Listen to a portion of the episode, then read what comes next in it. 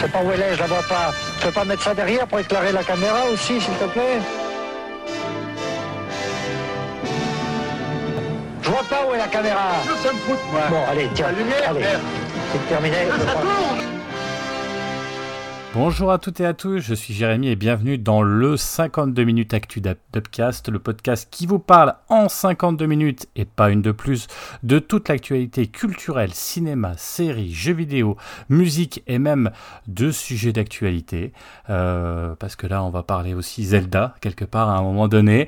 À la fin de ces 52 minutes, nous devrons inexorablement rendre l'antenne puisque malheureusement le faisceau de transmission sera coupé. Mais d'ici là, pour m'accompagner et vous rapporter cette nouvelle salve d'informations. J'ai réuni autour de moi deux reporters, parce que nous sommes trois ce soir, de choix et de choc, j'espère, les seuls fans de cinéma qui ne sont pas à Cannes actuellement et les seuls fans de jeux vidéo presque qui ne jouent pas à Zelda en ce moment. J'espère, Julien, que tu n'es pas en train de jouer en même temps. euh, eh ben écoutez, d'ailleurs, bonsoir Julien. Salut à tous, non, non, je suis concentré sur les actualités, je ne joue pas à Tears of the Kingdom. Voilà.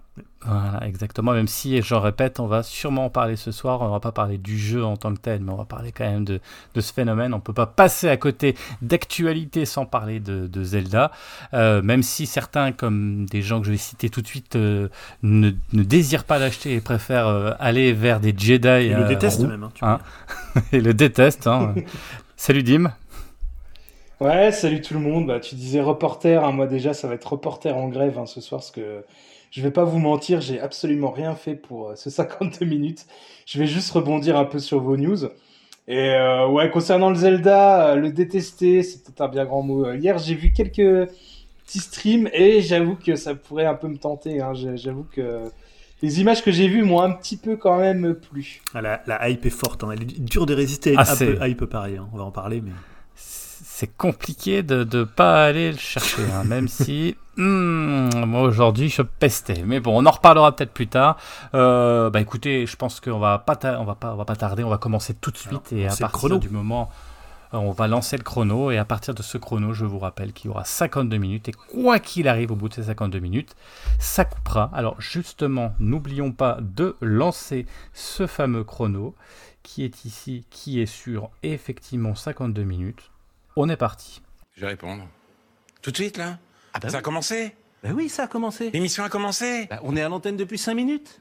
On va partir avec notre euh, fameux petit débat, du coup, euh, habituel, on va dire, et on va revenir effectivement sur, euh, sur Zelda, mais j'ai même envie d'élargir encore, et vous me direz ce que vous en pensez, j'ai envie d'élargir sur Nintendo, parce que moi, Nintendo, je sais pas si, si nous, ils nous ont tous maraboutés, ou alors, euh, ou alors si ce sont des génies, mais il y a, c'est peut-être entre les deux, mais il faudra qu'on m'explique quand même. Je voulais revenir effectivement sur, euh, bah, sur, sur c'est, le début d'année Nintendo, quoi, c'est, le début d'année Nintendo. On va revenir déjà sur les chiffres euh, hallucinant effectivement de- du film Mario, hein, euh, parce que là on a quand même maintenant un petit peu de recul. Super Mario qui vient de dépasser le score des Minions et donc de devenir le plus grand succès du studio Illumination.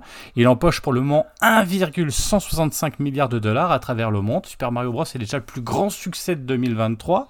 Euh, alors on peut se demander si euh, le succès euh, va continuer et s'il va dépasser, parce que là on n'est pas loin, peut-être de devenir le film d'animation le plus rentable de l'histoire du cinéma. C'est-à-dire que là, si on regarde, on a Les Indestructibles 2 qui a 1,243 milliards, La Reine des Neiges 1,284 milliards, La Reine des Neiges 2 1,453 milliards et Le Roi Lion, version 2019, 1,663 milliards. Donc déjà, on se dit, t'as Nintendo, là, ils ont fait très très fort en termes d'animation. Là, on pouvait se dire, en plus, il y a le, film, c'est un succès, euh, sachant que même bah, la presse n'a pas été forcément dithyrambique. Hein, on est bien d'accord. Nous, on a plutôt chez Upcast, on a plutôt apprécié, mais il y avait quand même, tout le monde n'a pas dit c'est génial. hein. Il y a eu une espèce de, de guerre, hein, on en a parlé, on va pas revenir là-dessus.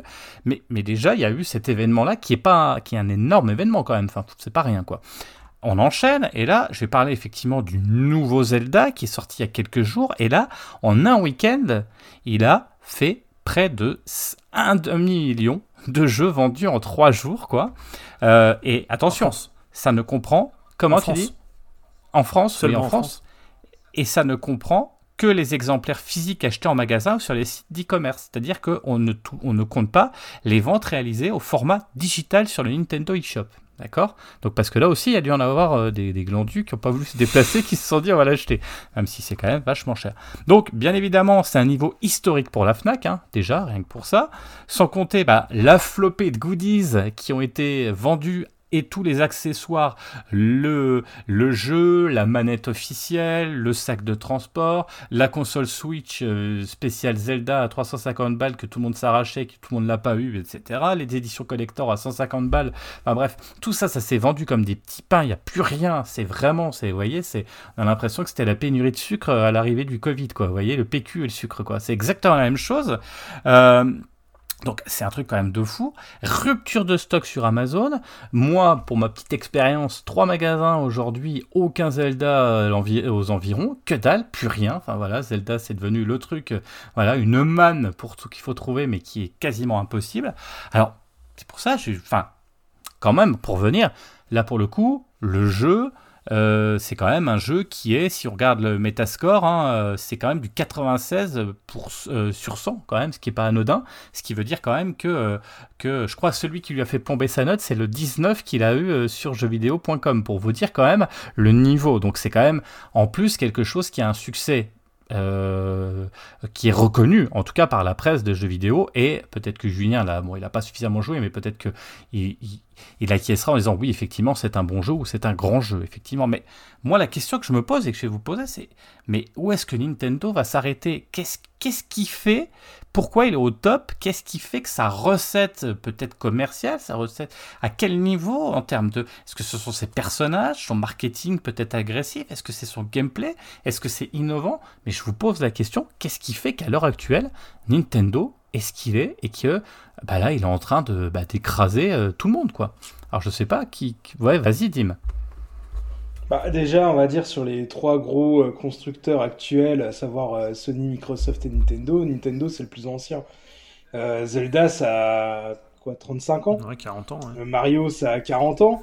Voilà, je pense qu'il y a des gens qui ont grandi avec, qui maintenant sont adultes, qui continuent à acheter les jeux, qui veulent les faire découvrir à, à leurs gosses. Enfin, c'est comme je disais aussi pour la critique de Mario, euh, pour moi, Nintendo, c'est limite l'équivalent au niveau jeu vidéo de, Disney. Euh, Mario, c'est une mascotte comme, euh, comme Mickey peut l'être. C'est universel, ça parle à tout le monde, aux petits, aux grands. C'est, ça attire le grand public comme les, les hardcore gamers. Enfin, ça attire tout le monde. Et je pense que voilà quoi, c'est la réponse est là. C'est vraiment c'est quelque chose d'universel. Après, euh, faut pas oublier aussi que Nintendo, ils ont eu des hauts et des bas. Euh, on va dire après la Super Nintendo, la Nintendo 64, bon, même si ça a marché, c'était quand même peut-être moins. Il y avait moins d'impact parce qu'il y avait la sortie de la, de la, première PlayStation. La GameCube, pareil, elle était un petit peu en retrait. Ils ont à nouveau cartonné avec la Wii. Ils ont à nouveau, euh, on va dire, un peu bidé avec la Wii U pour revenir encore plus fort avec la Switch. C'est toujours été un peu en dents Nintendo. Donc euh, voilà, mais là, c'est vrai que là, ils sont un peu à leur Tu, tu veux dire que prochaine pense... génération, ils vont se péter la gueule, quoi. ah non, pas du tout, et je leur souhaite possible. pas, mais. non, mais j'avais pas dit que tu leur Voilà, on va dire qu'il y a toujours. Il y a... Il y a toujours eu euh, des hauts et des bas chez Nintendo, et ça m'étonnerait pas qu'il y ait un jour, parce que Nintendo c'est toujours des concepts forts, c'est toujours des manettes un peu bizarres, c'est eux qui ont amené le motion euh, gaming, euh, ils ont toujours des concepts très forts, et des fois ça passe et ça casse. Par exemple avec la mablette, ça n'avait pas trop fon fonctionné, mais euh, voilà, ça reste quand même quelque chose d'intemporel. Ils arrivent toujours à rebondir et c'est universel, c'est ça attire tout le monde et voilà, Nintendo ils sont quand même très forts là-dessus quoi. Après, je te laisse la parole, Julien, mais c'est vrai que Mario, je comprends. Clairement, Mario, euh, voilà. Puis en plus, il y a deux choses. Mario, c'est au cinéma, c'est familial, tu prends les pop-corn, c'est une soirée, etc.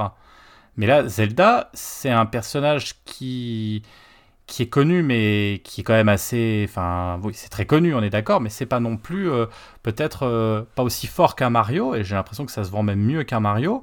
Et c'est quand même des jeux. Je sais pas combien Mario Odyssey il a pas fait, il a fait moins. Hein, je que, sais plus. euh, a non, fait, je crois qu'il est au-dessus Ouais. de, de, de Breath of the Wild en termes de vente. Ouais, ouais, mais là par rapport à, enfin, on va voir. On, Ah, tu on- parles on, par rapport à Tears of the Kingdom Déjà, Ouais. déjà, ça. Si, si, c'est le, ça- le meilleur son lancement d'un lancement. jeu euh, Nintendo Switch, euh, je crois. Et ouais, et ce qui est quand même assez hallucinant, c'est que c'est quand même un jeu qui est quand même particulier. Enfin, c'est pas du jeu de niche, parce que, mais c'est quand même. On sait que ça va prendre du temps, que le gameplay est particulier, que, que, que même Breath of the Wild, c'est quand même pas facile. Et c'est fou l'engouement, on va dire, populaire de ce genre de jeu. Alors, Julien, peut-être que toi, tu as ton avis derrière tout ça, et Bah, tu voulais revenir peut-être sur. Non, le, le- le sur, truc, euh, c'est que finalement, j'ai plus d'arguments pour dire pourquoi, à mon avis, Zelda ça marche que d'arguments pour dire pourquoi ça, Mario ça marche. Alors que finalement, ça serait plus évident. C'est-à-dire que, comme tu disais, euh, Dim, c'est- il y a le côté euh, presque générationnel de Mario. C'est-à-dire qu'on a vu, hein, le film, il a marché auprès euh, bah, des parents, des enfants et voire des grands-parents. Donc tout le monde y allait en famille. Il y a ce côté, euh, on fait une soirée et c'est le film que tout le monde va voir. Donc je pense qu'il y a le côté un peu doudou générationnel. Et c'est peut-être pas, c'est pas finalement si difficile que ça à expliquer le succès du, film Mario. Euh, pour Zelda, faut dire que historiquement, c'est pas une série euh, Legend of Zelda qui cartonne outre mesure par rapport à Mario, par rapport à des jeux comme Mario Kart. C'était marrant parce que hier, avec donc, ma fille qui aime beaucoup Zelda, on regardait un peu les chiffres de vente. Alors évidemment, euh, Breath of the Wild, il a cartonné, on en parlera, on, j'en reparlerai juste après. Mais par exemple, tu vois, un jeu comme Link to the Past, c'est 4 millions. Euh, Link Between Worlds, ça doit être aux alentours de 3 millions. Les meilleures ventes, c'est souvent 7-8 millions. Je dis pas que c'est pas des mauvais chiffres, mais aujourd'hui, euh, là, le démarrage qu'il fait et Breath of the Wild, on est dans la catégorie des jeux qui cartonnent, qui surcartonnent, comme Mario Kart, comme GTA, comme euh, tu vois, Red Dead Redemption, des jeux qui sont à des niveaux de vente stratosphériques que Zelda, avant Breath of the Wild, n'avait jamais atteint. Alors je pense que déjà, Breath of the Wild, c'est un jeu qui a tellement marqué euh, l'industrie, une génération, qu'il est devenu, tu vois, presque, en gros, tu sais, un peu estampillé le meilleur jeu de l'histoire du jeu vidéo, qui était, on va dire, avant peut-être détenu par euh, Ocarina of Time. Donc déjà, il y avait une espèce d'aura. Et je pense surtout que là, euh, pour moi, euh, Tears of the Kingdom, il arrive au meilleur moment possible. Il arrive à l'acmé de la Switch, c'est-à-dire aujourd'hui ils sont à 122 millions, 123 millions de ventes. Donc des Switch, il y en a énormément, donc il y a un parc installé qui est gigantesque. Et surtout, je trouve que dans l'année, ils arrivent à une période où finalement tout le monde dit ouais 2023 c'est une super année. Bah pas tellement en fait, c'est-à-dire qu'il y a plein de jeux qui ont déçu. Ils viennent après euh, un peu le camouflet euh, Redfall, euh, voilà je dis pas que ça a une influence. Ils viennent après le camouflet Forspoken. Jedi Survivor, ça n'a pas des, masses- des masses marché. Tu vois, j'ai l'impression que c'est un peu le premier, je dis pas en termes de vente, tout ça, mais en termes de. Tu vois, aujourd'hui, on en parle beaucoup moins de Jedi Survivor.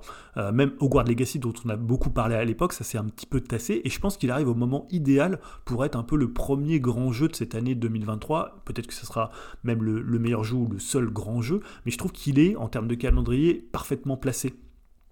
Et euh, du coup, bah, il a un buzz qui est phénoménal. Tu parlais de la Fnac qui a vendu, je crois, ses 100 000 exemplaires sur euh, le premier week-end. C'est énorme. Ils n'avaient jamais vu ça. Au point que, je ne sais pas si vous avez vu, ils ont ouvert les enseignes, euh, le- ils ont Ouais, ouvert les nuit. enseignes le- la nuit, à partir de minuit, les Micromania et les Fnac, pour que Ouais. les gens viennent l'acheter.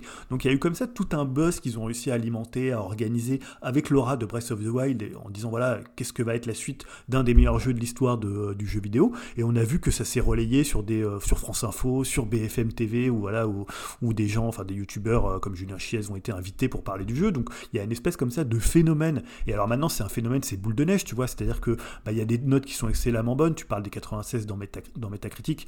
C'est des scores classiques pour un Zelda. hein. Je crois que même, tu vois, un Skyward Sword qui est pas trop apprécié, il a 92 sur Metacritic, ce qui est déjà un score énorme. Et t'as des, t'en as qui sont à 97 comme Breath of the Wild. Et en même temps, bah tu vois, il y a eu, y a maintenant il y a un buzz, tout le monde en parle quoi, tout le monde dit, bah tu, vois là même, même tu vois, Dim il il, a envie d'y jouer, tu vois, il a envie d'essayer parce que finalement il y a une hype qui est tellement forte que c'est difficile en fait de passer à côté. Et en plus je trouve qu'ils ont réussi à faire un truc, c'est que sur les réseaux sociaux, que ce soit sur TikTok, sur Twitter, c'est viral en fait. C'est-à-dire qu'il y a tellement de gens qui postent, qui postent des vidéos de leur création, parce qu'il y a un côté, on n'a pas trop parlé du jeu, mais il y a un côté physiqué, systémique dans le jeu qui fait qu'aujourd'hui bah, les gens ils créent des, euh, des, des- des situations complètement dingues avec le jeu, des robots, des véhicules qui font euh, tout et n'importe quoi, que bah, ça se transmet, il y a un côté, il y a une viralité qui est très très forte, alors que c'est pas du tout la spécifi- spécificité de Nintendo, tu vois, c'est quand même plutôt une boîte assez, euh, pas dans c'est pas les plus progressistes du monde quelque part, c'est plutôt une boîte assez conservatrice à plein d'aspects, pas forcément dans le gameplay, mais dans l'utilisation de ses personnages, et là je trouve que bah, c'est un jeu qui, qui dépasse un peu euh, tous ces clivages et tous ces, un peu ces carcans que Nintendo euh, impose parfois à ses licences. Et euh, c'est assez étonnant parce que Zelda n'était jamais une licence qui était amenée à cartonner autant que ça, et c'était des ventes qui étaient bonnes, mais c'était plus une caution un peu gamer, une caution, tu vois, à la différence de Mario qui est très grand public, très tout public, Zelda ça a toujours été une licence qui était plutôt pour le cœur de cible de, de Nintendo. Alors, il avait cartonné à l'époque de la Wii euh, sur euh, Twilight Princess, euh, où c'était 8-9 millions, mais c'était pas un tel phénomène que ça l'est actuellement, quoi. Avec bien évidemment tout ce qui, tout ce qui, tout ce qui s'ensuit, c'est-à-dire bah, les ruptures de stock, euh, bien évidemment. Hein, euh, et effectivement, le, alors on est des bons, des, des, des, bons témoins de ça avec Dim, c'est-à-dire que nous, il y a exactement 4 jours, on était là, on avait dit ouais, euh, de toute façon, on n'y jouera pas, on n'en a rien à foutre de votre truc, nous, on préfère les épées, et puis les sabres laser. Et bah moi je me suis mis à celui que j'avais pas encore fait parce qu'il était passé à côté, bah, le Zelda Breath of the Wild, parce que parce qu'on a envie de jouer à Zelda, du coup, ce qui est hallucinant, hein. c'est-à-dire que la hype est tellement forte que bah, tu vas te retrouver un substitut euh, du nouveau Zelda en jouant à l'ancien, euh, avec les, gros débats, là, je, leur balance des messages tout le temps euh, à, Julien, à Greg, à, à Dim, qu'est-ce que je fais? Est-ce que je m'arrête? Est-ce que je le fais? Est-ce que je ferai après l'autre Enfin, avec des gros débats où on a l'impression que c'est une espèce de Zelda mania alors je ne sais pas comment ça marche dans le reste du monde. Est-ce que vous avez des news par rapport à ça? Est-ce qu'au Japon ça a été, c'est aussi dithyrambique? Est-ce qu'aux États-Unis euh, il y a aussi cette espèce de, plus que de hype là hein? On est vraiment au-dessus de ça, de phénomène quoi. Ouais, alors il faut euh, dire qu'au Japon on aura les chiffres que mercredi. Euh, on enregistre, mm. on est mardi, donc on aura les chiffres que demain, hein, euh, et c'est des chiffres qui incluront, je pense, le physique et le démat. Et il y aura des chiffres très précis, hein, puisque c'est euh, au Japon, tu as des chiffres, notamment chez Famitsu, qui sont vraiment très précis. et pour le coup, on n'a pas les, chiffres encore américains, ça met beaucoup plus de temps. Par contre, on a déjà les, chiffres anglais, et c'est vraiment un carton pour le coup. Hein. alors que c'est pas du tout une terre Nintendo. Ouais. Ouais, Dim j'avais, j'avais vu une news pour le Japon, même si on n'a pas encore les chiffres, que les ventes de Switch se sont hyper accélérées euh, juste avant la sortie euh, de ce jeu, justement. Donc je pense qu'à mon avis, ça, ah bon, va. Il y aura quand même ah, des je pense que ça va cartonner partout. Enfin, tu vois, l'Angleterre, c'est un bon indicateur parce que, comme je te dis, je crois qu'ils ont fait des scores, euh, ils ont fait des, ils ont éclaté des scores. Alors que honnêtement, c'est vraiment un, un, territoire où Nintendo est très en retrait. Autant, tu vois, en France, on est vraiment une terre très Nintendo. C'est un des marchés les plus importants pour euh, pour Nintendo. Je crois qu'il y a 5 millions de Switch, qui est vraiment euh, ou 5-6 millions. Alors qu'en Angleterre, ils sont plus soit PlayStation, soit Xbox. et là, pour le coup, le jeu cartonne en Angleterre. Donc, si cartonne en Angleterre, ça veut dire qu'aux États-Unis au Japon, évidemment, j'en parle pas. Et dans tous les autres pays, pour moi, ça va être un raz-de-marée. Je pense qu'ils peuvent facilement viser les 30-35 millions euh, en fin de vie, quoi. Tu vois, un raz-de-marée, ils avaient eu ça à l'époque avec Animal Crossing pendant le Covid. Euh, les Mario, ça cartonne tout le temps. Mario Kart, c'est un jeu qui vend énormément. Mais je pense que là, ils sont sur un phénomène, à mon avis, qu'ils envisageaient, ils envisageaient presque pas eux-mêmes. Hein. Je pense que Zelda, c'est. Et c'est la question que je voulais vous poser. Est-ce que vous pensez qu'en termes de marketing, est-ce qu'il était agressif? Est-ce qu'ils avaient prévu leur coup? Est-ce que, Ou est-ce que c'est une espèce de miracle comme ça peut arriver des fois où, euh, où on ne sait pas pourquoi il y a un succès, euh, un succès comme ça qui, qui, qui... Je sais pas, est-ce que vous vous attendiez à ça en fait de, de ce jeu? Je sais pas, Julien, tu t'attendais à ce qu'il y ait ah. autant de. Autant de... Euh, il y a quand même un, marketing qui est quand même assez agressif. Euh, tu vois, tu vois beaucoup de publicité. Enfin, Nintendo, ils travaillent toujours dans, dans, dans ce sens-là. Euh, après, je trouve qu'ils l'ont quand même révélé assez tard. C'est-à-dire pendant longtemps, encore 2-3 mois avant la sortie du jeu, on avait vu assez peu de gameplay. Il y a eu une vidéo d'Aonuma qui a joué au jeu pour montrer un peu comment ça se passait en 10 minutes, les différents pouvoirs. Après, tu as eu une prise en main par différents testeurs. Ils ont envoyé les jeux assez tard. En plus, ils ont eu le leak là où le jeu était hmm. déjà dispo euh, partout 15 euh, jours avant. Euh, même encore, ça avait fuité au niveau des scénarios. Ça, voilà, je trouve qu'il n'y a pas eu un buzz plus important qu'avant. Après, comme je te dis, c'est la suite d'un des jeux les plus couronnés de l'histoire, donc le buzz il est par lui-même. Mais je, trouve pas que Nintendo, même si c'est pour un jeu hyper important, c'est 6 ans de développement, c'est le plus gros budget, il y a énormément de gens qui travaillent dessus. Euh, mais j'ai pas trouvé que, tu vois, ils avaient, avais un buzz énorme avant la sortie. Au contraire, je trouve que le fait qu'on en entende assez peu parler, souvent dans le jeu vidéo, tu sais, quand tu, tu vois pas trop de choses sur un jeu, c'est plutôt inquiétant. Alors bon, dans le cas de Zelda, on se doute que ça va pas être pourri, voilà, mais souvent, tu sais, quand un jeu, tu le vois pas trop euh, à une semaine de la sortie, bah, tu commences à dire ah, c'est bizarre. Et là, les tests sont parus juste la veille, alors ce qui est classique aussi chez Nintendo. Euh, mais il y avait eu quand même assez peu de previews, il y avait surtout peu de trailers, peu de reveal. Mais finalement, c'est peut-être pas plus mal. Ils ont peut-être joué une forme de, de secret qui a finalement porté plutôt, euh, qui a finalement un, aspect positif sur euh, la hype du jeu. Ils n'ont pas tué la hype avant que le jeu y sorte en fait. Et là, je pense que c'est hors de contrôle, tu vois. Je pense qu'à un moment donné, c'est toujours difficile d'expliquer de tels phénomènes, quoi. Bon, après, ils avaient quand même prévu le coup parce que quand on voit les Switch euh, Zelda, les goodies Zelda, les consoles, de, les, les, machins, enfin, ils savaient quand même que ça allait quand même un non, peu. Ils le voyaient dans les précos, hein, ça, pendant l'été. Longtemps, le jeu le plus attendu ouais. par tous les fans. Il y a toujours les, les sondages où on Ouais, dit ouais. quel est le jeu que vous attendez le plus l'année prochaine. Et comme il a été reporté un- une année, bah, tout- pendant deux ans de suite, c'était euh, c'était euh, Tears of the Kingdom. Donc, il- et après, il y a les précos, il y a- ça donne quand même une indication euh, par rapport à- au volume de vente. Aujourd'hui, je pense que ça va encore. Parce qu'en fait, c'est ça, c'est plus il y a de hype, plus il y a un espèce comme ça de, de Zelda Mania, plus ça, en fait, c'est effet boule de neige, quoi. C'est-à-dire qu'aujourd'hui, bah, tu vois tous les trucs, tout le monde en parle, tout le monde le veut. Moi, je vois des gens autour de moi, ils me disent, ah, j'en ai acheté deux, un pour mon fils, un pour moi, tu vois. c'est des trucs, euh, voilà.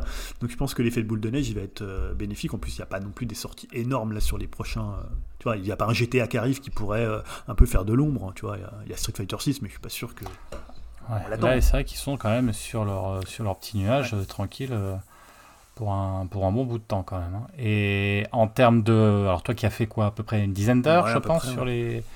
Qu'est-ce que, est-ce que, est-ce que le buzz vaut le- la chandelle ou, euh, Alors, tu- je te demande pas de nous faire un, bien évidemment, tu vas pas nous faire la, la critique euh, tout de suite, mais sur le début de jeu, puisque là, c'est, on peut même parler de- du tout début de, de, de l'intro du jeu.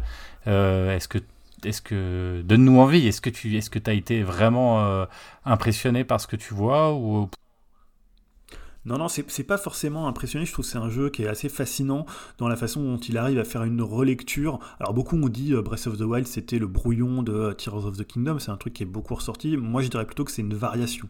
C'est-à-dire, ça invalide pas euh, Breath of the Wild. C'est-à-dire, Breath of the Wild reste toujours un, jeu assez radical, un geste, tu vois, un peu, on retourne la table et on fait un truc totalement différent. Là, en fait, c'est. Alors, c'est final- c'est pas du tout un 1.5, hein, pour le coup, je rentrerai pas dans ce débat un peu stérile. C'est une suite, une suite directe dans le même univers, mais en fait ce qu'on te demande de faire est très différent parce que c'est beaucoup plus lié à la physique, c'est beaucoup plus lié en fait au côté systémique qui était déjà embryonnaire dans, euh, dans euh, Breath of the Wild, mais Breath of the Wild c'était vraiment un jeu, tu sais, de voyage où il travaillait vraiment l'aspect creux, euh, c'est-à-dire d'où on disait c'était vide, moi je dis pas que c'est vide, c'est simplement que c'est creux, c'est-à-dire que t'as c'est plus un jeu sur le voyage, sur le déplacement, sur la géographie. Et là, c'est un jeu qui est beaucoup plus plein. Et c'est pour ça que moi, je pense que même si Dim n'a pas aimé Breath of the Wild et même le déteste par, par moment, je pense que c'est un jeu qui peut aimer parce que c'est un jeu qui est construit presque à l'opposé de euh, Of the Wild. Et alors qu'il est dans le même cadre, hein, il est dans la même structure, dans, tu vois, et finalement, euh, c'est les mêmes, euh, la même, le même mapping de touches, c'est le même menu, tu vois, il y a des choses qui ont un petit peu évolué à la base, mais ce qu'on te demande de faire dedans est très différent et le jeu te guide beaucoup plus. Tu vois, en fait, c'est l'impression qu'ils ont pris tout ce que l- un peu les, les, les gens avaient critiqué, les, les- un peu les, entre guillemets, les haters de Breath of the Wild critiquaient, et ils en ont fait une force tout en gardant les, toutes les forces déjà qui étaient dans Breath of the Wild. Donc en fait, c'est un jeu qui est à la fois beaucoup plus abouti, qui est assez différent, et en même temps, t'es quand même dans tes souliers parce que t'es dans le monde de, de Hyrule, euh, t'es dans le, une map qui est assez similaire, donc tu pourrais dire il y a un peu de redite, mais en même temps, ce qu'on te demande de faire, les possibilités que t'as, elles sont extrêmement différentes parce que les pouvoirs sont très différents, et tout ce qui était embryonnaire dans le jeu, ils l'ont poussé au maximum, et c'est pour ça qu'aujourd'hui, on voit énormément de gens qui font des trucs avec la physique, et je pense que c'est un jeu qui va durer sur des années et des années, ou dans, mais Breath of the Wild, c'est le cas aussi, hein, on voit encore des gens qui font des trucs euh, dingues, Euh, voilà, et c'est un jeu qui est aussi un peu comme Elden Ring à sa sortie, assez vertigineux quand tu l'abordes. Tu vois, il y a tellement de trucs, c'est le truc, tu te dis, bah tiens, je vais aller à cet endroit-là, et puis deux heures plus tard, t'es pas du tout arrivé à cet endroit-là, t'es arrivé à un autre endroit de la map qui n'est pas du tout l'endroit où tu voulais, tu te dis, ah, t'as trouvé un puits, t'es tombé dedans, t'es allé dedans, t'as trouvé, euh, je sais pas, un truc sous terre, tu dis, tiens, hop, t'es dans les, îles- les îles célestes parce que t'es remonté, tu vois. En fait, c'est un jeu un peu infini, un jeu un peu monde qui fait que bah, c'est tellement vertigineux tout ce qu'il y a dedans que c'en est presque un peu, euh, un peu intimidant, quoi. C'est marrant ce que tu dis parce que ça me rappelle, et pourtant ça n'avait pas marché, donc c'est quand même assez culotté. euh, Mario 64, qui... parce que c'est rare en fait des suites directes de. de... Pardon, pas Mario, Zelda, pardon. Euh, des, des ra- des- C'est assez rare des suites de Zelda directement sur la même console. Et c'est vrai qu'ils avaient fait le coup euh, sur la Nintendo 64 Majora's avec, Mask. le premier Zelda qui était eff- effectivement Majora's Mask, qui n'a pas marché terriblement Non, mais- enfin moins bien marché que le premier en tout cas, et qui a surtout été fortement critiqué par rapport à son gameplay radicalement différent par rapport à l'autre, pourtant dans un univers assez, assez identique. Ouais. Donc là, Mm. c'est marrant parce qu'ils reproduisent un peu le même schéma, peut-être moins radical quand même que, que ce qu'il y avait Bah, pu tu avoir sens avant. qu'ils ont, ouais, mais- ils ont le cadre. Ils se sont dit, ok, maintenant on a établi un peu les bases euh, de la façon dont on veut faire fonctionner un monde ouvert. Qui est très différent de ce que peuvent faire euh, des occidentaux, et ben là on va encore pousser le, le, gameplay, le game design encore plus loin, et on va en fait euh, tout ce qu'on nous reprochait un peu ou ce qu'on n'avait pas eu le temps de faire, parce que je pense qu'il y a des choses qu'ils n'ont pas eu le temps de faire. euh, Tu vois, là moi j'ai pas encore vu les donjons, les temples, mais apparemment il y a des donjons, des temples qui sont parmi les meilleurs de la licence, et je pense que dans le premier c'était compliqué à la fois de, faire tout le système, de faire tout le moteur, tout ça, et en même temps de rajouter des trucs. Enfin après ils ont ils peut-être pas eu le temps, et que là ils se sont dit on va pousser le truc encore encore plus loin, et maintenant on a la base, on peut tu vois on peut décoller quoi. Et je pense que c'est une base qui peut. J'ai entendu dire que Onuma voulait encore pour que la suite, ça soit encore sur cette base-là.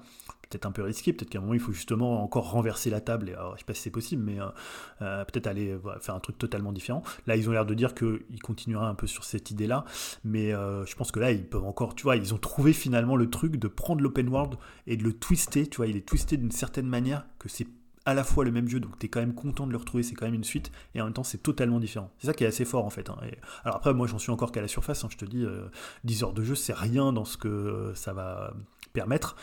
Après, il euh, y a un truc dont on n'a pas parlé, c'est qu'aujourd'hui, bah, les détracteurs du jeu, c'est surtout sur la partie un peu technique et un peu datée euh, du jeu. Tu vois, c'est le défaut, il serait peut-être là. Switch oblige. Voilà, parce que, et alors que, honnêtement, c'est peut-être le plus beau jeu de la Switch. Euh, mais vraiment, parce que c'est, euh, moi je trouve que la Switch aujourd'hui elle est beaucoup trop vieille et tu vois, voilà, il faut qu'ils changent de hardware et euh, c'est compliqué. Mais là, je trouve que les limitations, enfin, en fait, le jeu, tu te dis jamais, il est, il est limité par la puissance parce qu'il y a tellement de créativité, il y a tellement, l'artistique est tellement fort, le systémique ouais. est tellement fort et le moteur euh, physique est tellement balèze que en fait, ah ouais, ok, la résolution est moins bonne, que c'est pas du 4K, là, le FPS, les FPS sont c'est en 30 FPS, mais à la limite, c'est vraiment anecdotique par rapport à la prouesse Ouais, que c'est à- de faire tenir un jeu dans une, un jeu de cette, euh, de ce volume-là, de cette ampleur-là, de cette ambition-là dans un jeu, euh, dans une cartouche comme la Switch, comme celle de la Switch, sur un hardware qui est plutôt même pas de 2017, hein, parce que la, la Switch c'est plutôt euh, il y a 10 ans, hein, ils ont 10 ans de retard sur la, la concurrence. Ça reste quand même moi très impressionnant et euh, tu vois c'est pas comme Pokémon, le dernier Pokémon où tu dis ah, là c'est vraiment moche parce que les mecs ils avaient pas les moyens quoi. Là, là Mmh, non, mmh. c'est juste que tu es limité par la Switch euh, parce que bah, tu fais pas de miracle non plus. Hein, tu as une Switch, tu vois, tu vois ils ont, c'est un grippin. Qui a ou 10 je sais ans de c'est retard. un truc, euh, Ouais. c'est un- voilà. Ok. Bah, vous l'aurez compris, euh, là, l'idée, c'était pas de faire une critique de Zelda, mais d'essayer de comprendre et de décortiquer euh, l'événement, quoi, parce qu'on peut pas passer à côté non plus. C'est c'est des, c'est des, des événements quand même. Dim, toi, du coup, qu'est-ce que tu fais? Tu vas l'acheter ou est-ce que. Non, Non, toujours pas? Non, non, je, je vais pas l'acheter, mais euh, Tu vas, tu vas, le, tu vas le graver, c'est ça, tu vas le pirater. le graver, ouais, c'est compliqué. Non, mais peut-être me remettre quand même à Breath of the Wild parce que on en reparlait encore avec Yao, quoi. Le jeu, on, on est quand même vachement frustré, euh, voire même vexé parce qu'on voit que tout le monde s'éclate dessus et nous, on n'y arrive pas. Il y a un truc qu'on n'arrive pas à piger là-dessus et du coup, j'ai quand même envie de le réessayer, quoi. Je me dis peut-être que le, le jour où j'avais joué, euh, j'étais pas, euh, c'était pas le moment où il fallait que je le fasse. Je sais pas trop, quoi, mais je vais essayer de le retenter. quoi. Moi, honnêtement, je, moi, je te Et- conseillerais plutôt de faire euh, Tears of the Kingdom parce que je suis pas sûr que tu accroches plus à Breath of the Wild vu les défauts que tu trouvais qui sont des. Enfin, voilà, je, je comprends et je pense pas que ça changera après euh, 10, 15, 20 heures, alors que Tears of the Kingdom peut te donner un peu ce qui te manquait euh, dans Breath of the Wild. C'est-à-dire ce côté d'être finalement, je te dis pas d'être pris par la main parce que le jeu ne fait pas ça, mais d'être guidé vers des objectifs, d'avoir toujours quelque chose à faire et pas d'être dans une situation où tu subis le jeu, où tu subis une forme d'ennui du jeu. Et là, c'est plutôt le jeu qui va te chercher et qui te dit, tiens, ouais, là, ça, ça, ça fait ça, ça va marcher comme ça. Là, va à cet endroit-là, ça va marcher comme ça, sans que tu aies l'impression que le jeu te, te mette un point comme certains jeux, va là, va là, va à cet endroit-là. Je trouve qu'il a une finesse et, euh, et une subtilité pour amener le joueur où il a envie qui est assez dingue. Euh, là où beaucoup de jeux plus occidentaux le, le font pas, et en même temps, il est pas comme Breath of the Wild où Breath of the Wild, ils disent un peu démerde-toi, et ok, tu as trouvé un campement, fais ce que tu veux là, et euh, voilà. Je trouve, il est construit différemment, et à mon avis, ça peut plus te plaire euh, que Breath of the Wild. Avec un Bah, argument ça comme va ça. peut-être un peu, euh, ouais, ça va un peu dans mon esprit complétiste où j'aime bien faire euh, des séries Mmh, je de A à Z, mais bon, Ah bah là, j'essaierai quand même d'écouter ton conseil. voilà. Donc, par contre, euh, la mission, c'est d'en trouver un. Oh, ça va revenir. Et là, je pense que oui, ça va revenir. Faut pas être pressé. hein. Faut pas être pressé. Ok, on enchaîne si ça vous va. Euh, on va continuer sur le jeu vidéo. Julien, tu avais une news par rapport à Microsoft, il me semble, et euh, des petits, comment dirais-je, des petits, dirais-je, des petits hum, ratés, des petits faux pas. Ouais, puisque en fait c'est un peu l'inverse de Nintendo. On a dressé un tableau où Nintendo c'est la teuf et euh, il sabre le champagne. On va dire qu'en ce moment chez Xbox et Microsoft c'est pas forcément la même ambiance. Et euh, bah on- on va dire qu'il traverse une période assez difficile avec un enchaînement de, bad buzz et de situations qui s'embourbent. Et c'est assez intéressant puisque, alors je vais un peu énumérer tout ce qui leur est arrivé ces derniers temps. Et on a eu, donc Phil Spencer, c'est le boss de la, division Xbox, hein, voilà, quelqu'un qui est assez respecté et assez important dans l'industrie vidéoludique. et en fait, il est venu chez Kinda Funny Games, qui est, je crois que c'est un podcast ou une, une émission sur la chaîne YouTube, pour un peu parler de tout ce qui se actuellement. Et il a eu adopté une méthode, alors je trouve très à l'américaine, très à l'anglo-saxonne, où tu sais, tu, euh, tu dis tout ce qui va pas. C'est-à-dire, t'es pas là à faire de la langue de bois, tu dis ok j'ai merdé, ça me fait chier, on a fait n'importe quoi, on a déconné, mais on va essayer d'apprendre de nos erreurs. Tu sais, ce côté anglo-saxon, moi j'ai déjà eu des managers anglo-saxons où quand il y a une connerie, ils cherchent pas à savoir qui a fait la connerie, ils se disent qu'est-ce qu'on peut en tirer? Alors parfois c'est un peu vain parce que mm. les mecs ils t'en veulent vraiment, mais en même temps, tu vois, c'est ce côté un peu positif. Mm. On va essayer d'avancer et euh, d'être transparent et de mettre un peu tout à zéro. Donc il a eu un discours un peu comme ça. Alors en ce moment, il y a quoi chez Microsoft? Il y a évidemment le rachat de Activision Blizzard King euh, qui s'embourbe. C'est-à-dire que, euh, alors euh, je ne sais pas si vous avez suivi un peu ça, mais il y a quelques temps, la CMA, donc c'est l'autorité euh, de concurrence anglaise, a dit bah, nous, on n'est pas favorable au rachat. Hein. ils n'ont pas interdit le rachat, c'est un peu différent, mais ils disent voilà, nous, en termes de concurrence, ça ne peut pas fonctionner parce que avec ce rachat, Microsoft prendrait une avance, notamment dans tout ce qui est cloud, beaucoup trop importante par rapport à la concurrence et surtout par rapport à Sony PlayStation. Nintendo, ils restent un peu en dehors de ça, ils s'en foutent un petit peu, ils sont en train de compter leurs millions de Mario, le film et de, et de Zelda. Mais chez Sony, évidemment, ils sont en concurrence beaucoup plus directe c'est quelque chose qui passe pas. Donc là, euh, donc il y avait eu ça, donc ça c'était un premier camouflet pour eux, hein, parce que évidemment, comme disait Spencer dans, l'émission dont je parlais, c'est pas la base de leur stratégie, euh, le rachat, mais c'est quand même, comme dit euh, Spencer, c'est un accélérateur en fait de la croissance de la marque Xbox. évidemment, avoir tout le catalogue Activision, c'est aussi une possibilité de, bah, de donner des jeux au Game Pass et donc de faire grandir, grandir encore le Game Pass et de faire grandir la marque. Alors là aujourd'hui, ou c'était aujourd'hui ou hier, on a appris que bah, l'équivalent européen de la CMA, euh, eux avaient validé, avaient approuvé le rachat. Donc maintenant, on attend ce que vont dire les Américains. Euh, et ça sera dans quelques semaines, je crois, où ils vont euh, se positionner. Donc aujourd'hui, à part les Anglais, finalement, parce qu'avec le Brexit, ils sont sortis de cette juridiction euh, européenne. voilà, donc là, c'est un petit éclairci qu'il y a eu il y a deux jours. Hein. Moi, quand j'ai préparé la news, tout était un peu noir. Là, le fait que l'Europe, ils aient approuvé, c'est déjà peut-être un peu différent, mais ça peut prendre encore du temps parce qu'évidemment, après, il va falloir faire, il va falloir finalement bah, passer par l'étape des tribunaux pour finalement statuer sur, sur ce rachat. Euh, et ils ont eu aussi, bah alors là c'est plus ludique, c'est la sortie de Redfall. Alors je sais pas si vous avez suivi ça. Donc Redfall c'est un jeu qui est fait par un petit peu aussi, qui est fait par Arkane, euh, Arkane Studio, donc euh, un studio qui a été racheté par Microsoft au moment où ils ont racheté Bethesda. Et donc c'était un jeu qui était à la base prévu sur PlayStation et sur Xbox, qui est devenu une exclusivité Xbox et PC au moment où ils ont racheté le studio. Donc qu'est-ce qui s'est passé? C'est que en fait le jeu s'est fait littéralement défoncer par la presse et par les joueurs au point que c'est le jeu le moins bien noté de cette année. Je crois qu'il est aux alentours en dessous les 60%, on parlait des 97 de Zelda, donc là on est euh, aux alentours de 55-60, donc c'est très très peu hein, pour un jeu qui est un, un triple A, qui est un gros jeu exclusif, c'est vraiment un camouflet énorme. Moi j'ai joué au jeu, c'est pas aussi catastrophique qu'on le dit, moi je l'aime plutôt, mais c'est mon côté un peu fan des, euh, euh, vampires, mais pour le coup c'est quand même un jeu qui est pas au standard de ce que tu pourrais attendre d'un énorme triple A, et même d'un jeu arcane, hein, qui est moi une, boîte, on avait parlé ici de Deathloop, on soit souvent Dishonored ou Prey, qui sont des jeux qui sont hyper intéressants.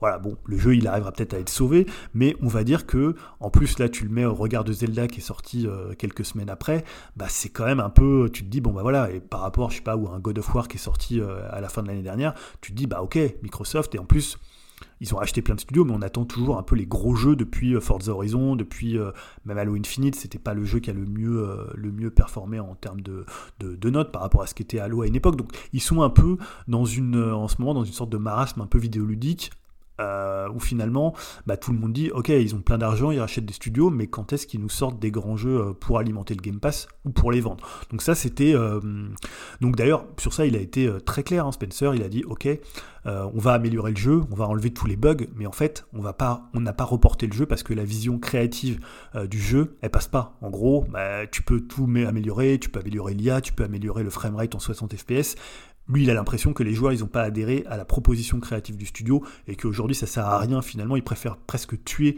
le jeu d'en neuf. Alors là, il le disait pas aussi directement parce qu'il faut qu'il travaille avec les studios et il respecte quand même les studios et les gens avec qui il travaille.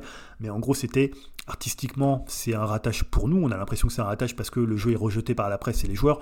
Donc en gros, on va un peu, on va le débrancher, quoi. On va quand même alimenter deux trois trucs pour que ça soit un peu plus propre, mais ils vont peut-être pas pousser très très loin comme ils avaient euh, l'idée de pousser.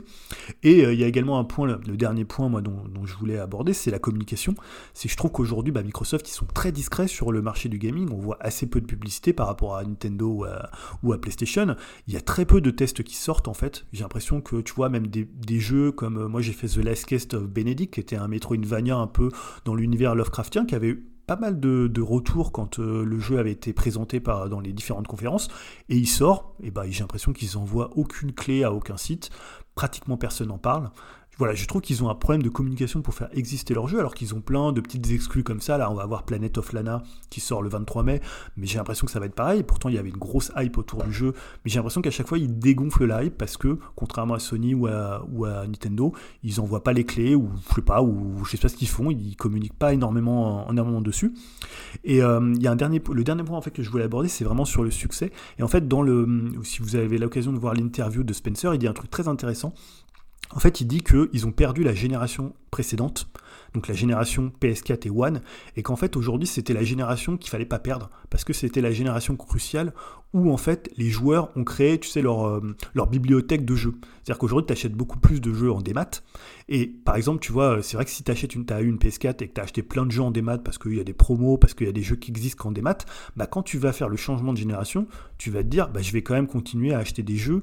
Euh, tu vois, par exemple, j'ai des jeux PS4, bah j'achète une PS5 parce que bah, les jeux ils continuent à marcher dessus, c'est logique. je joue avec des amis sur, euh, je paye le live, donc tu vois, bah, je continue à jouer avec le live PlayStation. Je vais pas aller me faire chier. Donc il dit, c'est pas parce qu'on va sortir un jeu comme euh, Starfield qui va être, je sais pas, noté 95% euh, sur Metacritic que les joueurs ils vont se dire, bah moi je vends ma PS5 et je rachète une Xbox. Donc perdre cette génération, ça a été pour lui crucial dans la bataille. Et aujourd'hui il dit, en gros il dit, on pourra pas revenir sur, sur Sony, Microsoft. On va pas arrêter. Ça veut pas dire que, que Microsoft va mourir. On pourra pas revenir sur Sony et Nintendo parce qu'on a perdu cette génération là. Ouais, mais pourtant, je suis d'accord avec toi, mais ils ont quand même fait un gros coup avec leur système euh, de un peu à la Netflix, là où tu as des jeux euh, gratuits. Euh, enfin, je le nom du. Game Pass. Ouais, le Game Pass qui est quand même. Enfin, moi, je me souviens, je suis hyper étonné de ce que tu dis, et je, enfin, euh, comme toi, moi j'entends beaucoup de gens, mais même dans les, dans les boutiques, etc. J'étais à la Fnac, je traînais un petit peu la dernière fois, j'entendais les mecs qui disaient de toute façon Microsoft ils sont morts. Enfin les gens, on entend ça quoi. c'est ça qui est impressionnant. Mais, mais je me souviens d'il y a environ un an, il y a un an, hein, euh, euh, on parlait du Game Pass, etc. Et, j'avais encore le doute de me dire qu'est-ce que je prends comme console? Est-ce que je prends la PS5 ou est-ce que je prends euh, du, est-ce que je prends, est-ce que je vais du direction Xbox, Microsoft? Et, c'est impressionnant parce que leur système est quand même meilleur. Enfin, faut dire ce qui est. Le système du Game Pass est concrètement, objectivement, plus rentable et hyper vachement plus intéressant que le système, on va dire, de ce système-là que Sony. Mmh.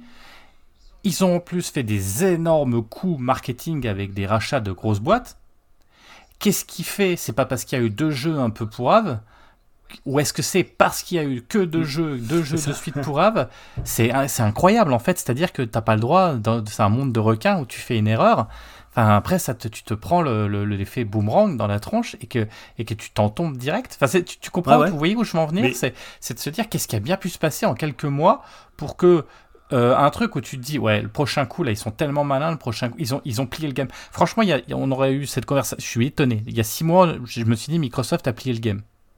Mais en fait, la, réponse, tu l'as aussi, aussi ce que tu disais, c'est-à-dire qu'ils n'ont pas réussi à alimenter le Game Pass en AAA qui donne envie aux gens. C'est-à-dire que depuis finalement la sortie de Forza et de Halo, qui était déjà une déception, bah en fait ils ont à chaque fois fait des effets d'annonce. Vous allez voir, ça va être la meilleure année Xbox. Vous allez voir, euh, on a racheté X Studio. Alors en fait, je pense que en plus avec le Covid, ça n'a pas aidé parce que euh, évidemment ils ont dû reporter les jeux, ils ont dû, euh, mais en fait ils n'ont pas tenu la promesse. Et ce que disait Spencer, hein, il disait après l'idée c'est d'avoir tous les trois mois un gros jeu triple A dans le Game Pass qui mette tout le monde d'accord. Mais ils l'ont pas eu en fait. Tu vois, depuis finalement depuis le lancement du Game Pass, il y a plein de jeux excellents. Hein. Ils ont des accords avec plein de studios, mais c'est pas ça qui donnera envie. Tu vois, c'est il faut qu'ils aient des équivalents, je te dis ça, de Tears of the Kingdom, de, euh, de God of. War, de euh, Horizon.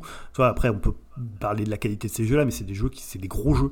Et je pense qu'ils les ont Il pas a eu. pas un Halo qui est sorti Si, Halo il y a pas longtemps alors, il y a pas longtemps, ça fait quand même presque deux ans. Et Oh, Ouais, presque longtemps, deux ans. hein. En plus, il a été reporté. Il y a eu plein de moqueries autour du jeu quand il a été présenté. Tu vois, c'est un jeu qui a plus bidé. C'est pas un mauvais jeu. Moi, j'avais trouvé plutôt intéressant Halo, mais c'est pas un jeu qui est au standard de ce que devrait être la licence Halo. Tu vois. Et ils ont traîné un peu tout un tas de, de, de boulets comme ça. Et en plus, comme ils ont une communication très agressive sur c'est la plus- console la plus puissante du monde, vous allez voir ce que vous allez voir en 2023, en 2022, et que voilà, quand tu fais des grosses promesses comme ça, si tu tiens pas bah voilà, la concurrence, elle, elle a des cartouches qui font que, euh, euh, voilà, et comme tu le dis, pourtant, le Game Pass, c'est un- c'est une super offre. Ouais, c'est.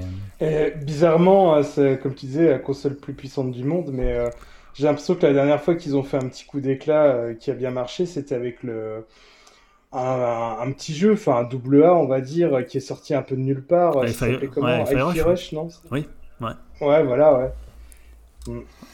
Ouais, assez, assez, euh, assez Donc, étonnant. du coup, assez en, conclusion, tu peux dire que là, la pression va être quand même assez énorme, à la fois sur le prochain showcase de, de Microsoft, quand, euh, au- à la- vers la période de l'E3, hein, ils ont annoncé leur conférence, je crois que c'est le 11 juin, euh, où ils vont devoir en fait présenter bah, tous les jeux qui vont sortir en 2023 et 2024, et surtout Starfield, hein, qui est le gros gros jeu euh, de Bethesda, euh, qui est un jeu hyper ambitieux, euh, un jeu spatial, et bah, là, tu peux te dire, euh, si ça bide, si le jeu est mal accueilli, ça, va, ça peut être compliqué. Quoi. Ouais. Donc là, ils jouent quand même un peu leur. euh, ils jouent leur vie quand même. Alors on espère parce que Ils moi l'argent, j'ai jamais aimé. Ils ont de l'argent. Ils ont de Oui, l'argent. oui, oui, ont non, mais- vie, euh, Après, ça serait dommage de. Moi, j'aime. Enfin, la concurrence, c'est bien, mais positif. C'est pas. Oui. J'ai jamais Non, non, aimé les, les, les guerres, euh, les guerres inutiles. De Non, mais- dire ouais, il faut que. C'est tant qu'il y a des bons jeux, il faut qu'il il faut que Mm. Microsoft puisse sortir ses jeux parce que quoi qu'il arrive, ils font des super jeux aussi. Non, mais Ça serait dommage que. Ils sont comme un milliardaire qui joue au casino, hein, tu vois, s'ils perdent, c'est pas non plus... euh, ouais. Oui, mais après, euh, on sait que sur le. Moi, c'est plutôt dans l'avenir Mhm. que ça m'inquiète un peu parce qu'après, ils vont se dire est-ce qu'on. Après, Parce qu'on bon, arrête. s'ils continuent leur licence et qu'ils les mettent sur Sony à la limite. Ce qu'ils ont essayé de, faire à l'époque du Game Pass, hein. l'idée c'était de mettre le Game Ouais. Pass sur le plus d'écrans possible, donc même chez Nintendo par exemple. Si Nintendo avait dit ok, on veut prendre le Game Pass, ils l'auraient mis sur Switch. hein. Affaire à suivre. Affaire à suivre, on verra. Euh, en termes de jeux vidéo, est-ce qu'on a fait peu... Là, on a fait un bon. Si vous aimez bonne pas les partie jeux vidéo, jeux vidéo. Euh, je voulais enchaîner euh, et faire plaisir à Dim parce que je sais que je sais qu'il l'attend avec impatience.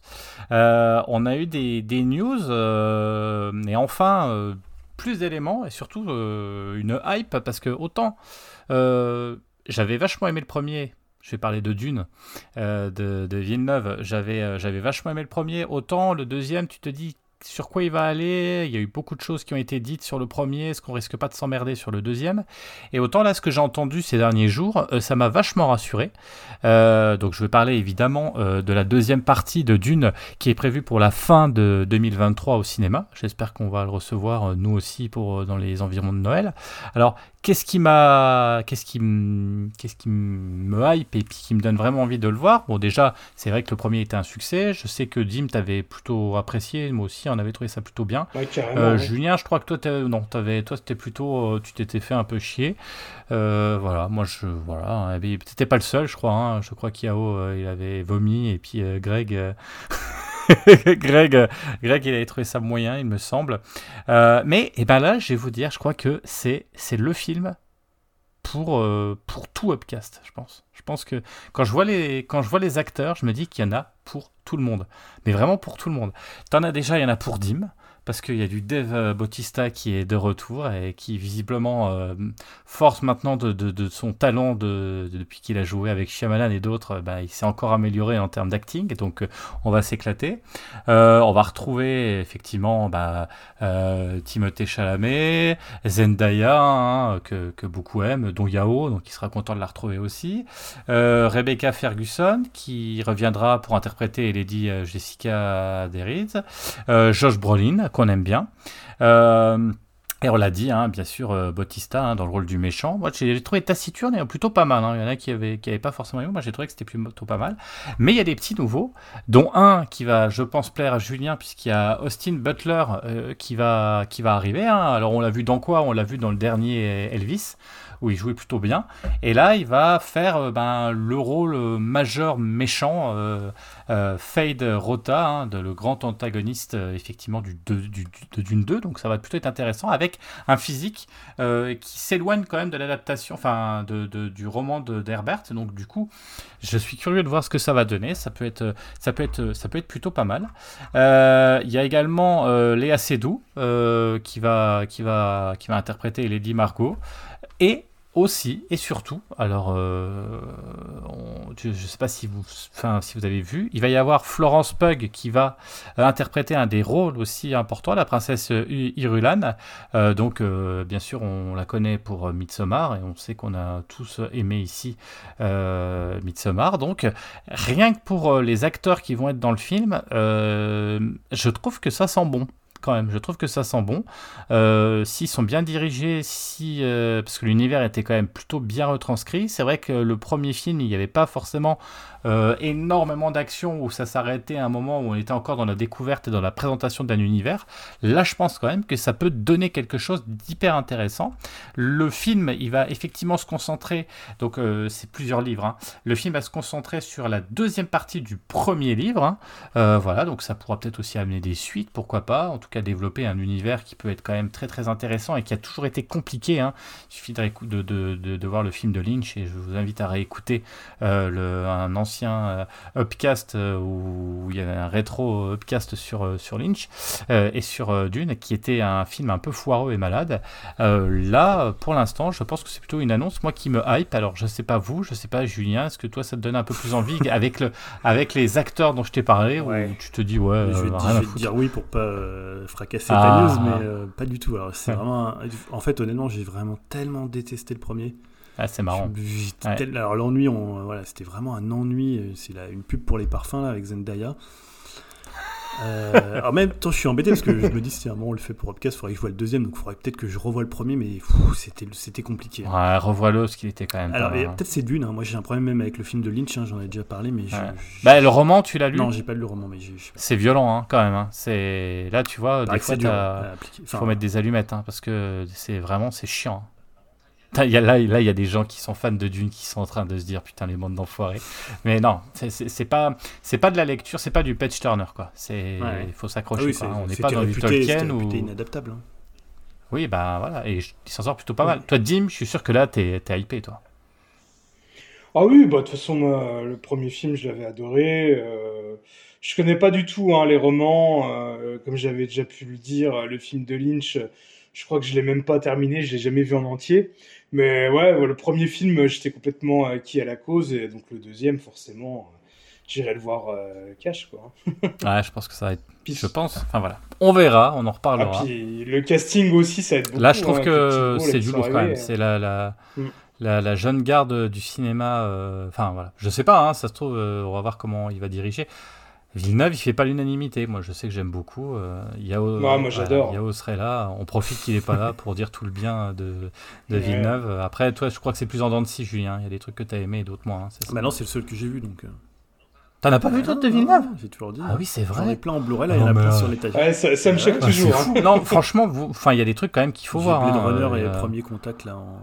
Ouais, Contact, c'est peut-être t'as pas vu, peut-être. Euh, c'est pas ceux qu'il faut voir. Enfin, il y en a d'autres qui Ouais, sont quand même. euh, Ah, Blade Runner, il est excellent. Ouais, il est bien, mais les films, film les films hein. plus intimistes qu'il a fait sont quand même intéressants là avec euh, Judge Hall. Ils sont excellents quoi. Mm. Euh, franchement, euh, c'est voilà. bon. La suite, euh, la suite euh, dans bah, dans quelques mois, on verra, en espérant que ça soit plutôt pas mal. Et les gars, je regarde l'heure, on est à trois pauvres news. Eh bien, on avait dit on n'a pas grand chose, donc on a un peu brodé, tu vois, sur les autres. ça, C'était Mais je crois qu'on a même pas, enfin, on en aurait eu 25 000 des news qu'on aurait brodé autant, tout autant sur C'est les, vrai, c'est vrai. sur ce dont on a, on a parlé. Heureusement que j'ai rien fait. hein. Euh, bah, on continue par contre parce que je vois le temps qui passe. Julien, toi, tu voulais enchaîner sur quoi? Bah, sur la, la grève des scénaristes à Hollywood.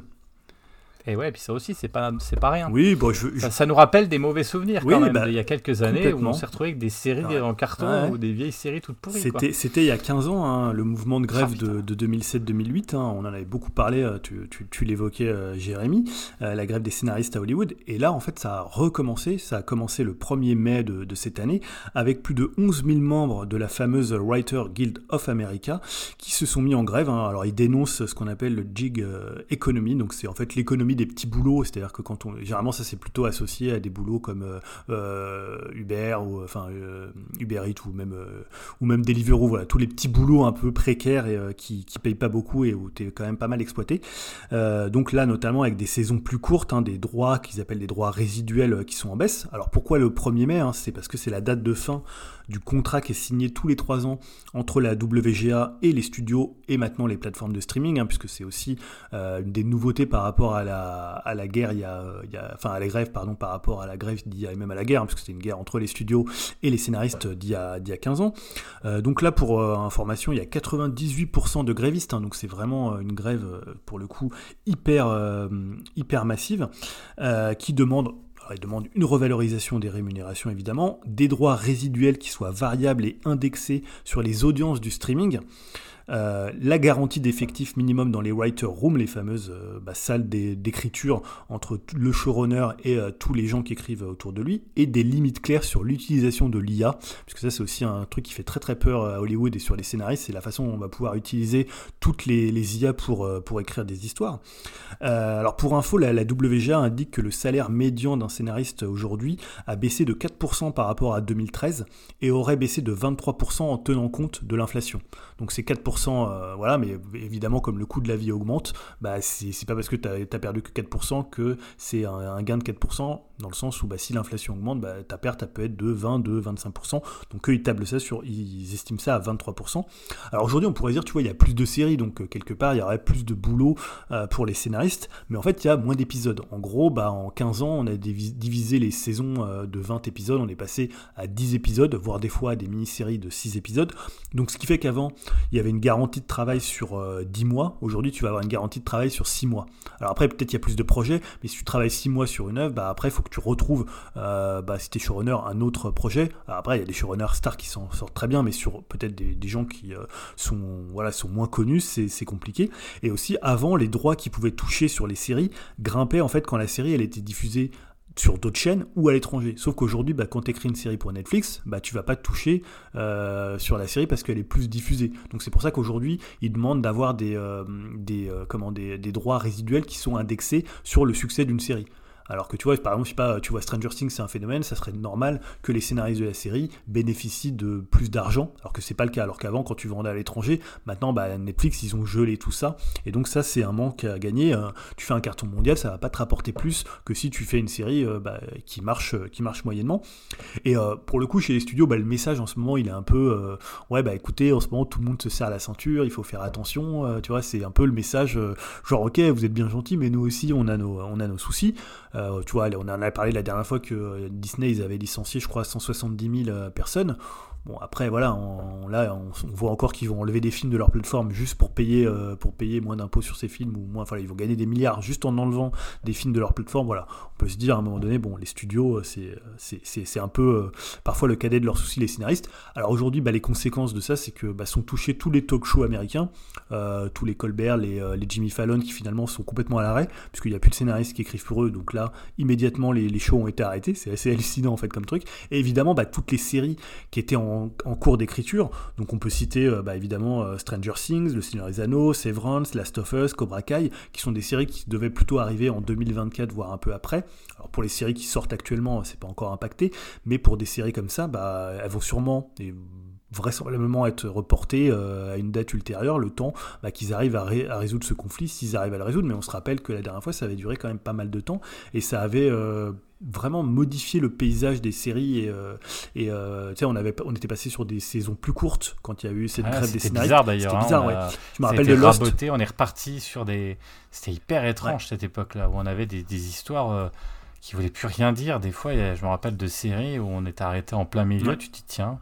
Ouais. C'était reparti. euh, enfin, c'était hyper strange, quoi. Voilà, donc c'est un cas. pas un bon ouais, souvenir, pas un hein. bon souvenir. Donc là, est-ce que ça va continuer? Est-ce qu'ils vont trouver un terrain d'entente? Et après, ça aura un impact aussi sur les films. hein. Donc pour l'instant, euh, ça n'a pas trop d'impact sur les films qui sortent actuellement.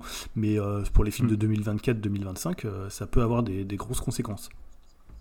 Alors rassurez-vous, hein, il reste le cinéma et les séries françaises de Don Berry qui heureusement euh, rivalisent avec les meilleures, euh, les meilleures séries Ouais. américaines. On en rigole, mais on aime quand même Ben, bien. On est fan quand même. hein. Mais non, voilà, peut-être que ça va être l'opportunité aussi d'aller chercher les séries un peu ailleurs. Et c'est vrai que Netflix, pour le coup, euh, a quand même euh, de ça de nous envoyer vers des contrées euh, asiatiques ou des contrées de, de- de pays où on n'a pas l'habitude de voir des films.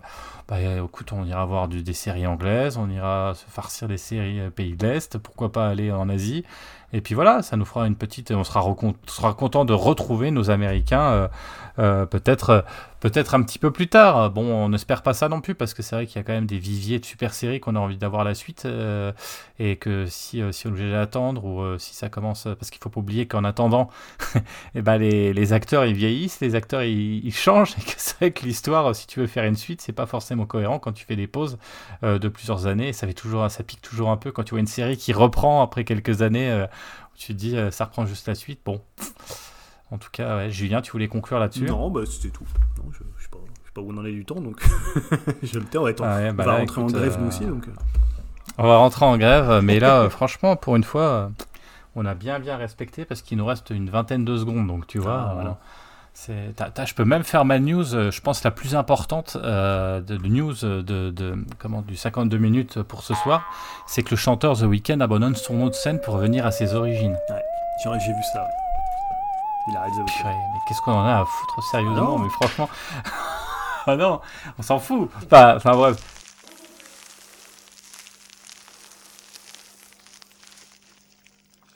Merci, vieux fer.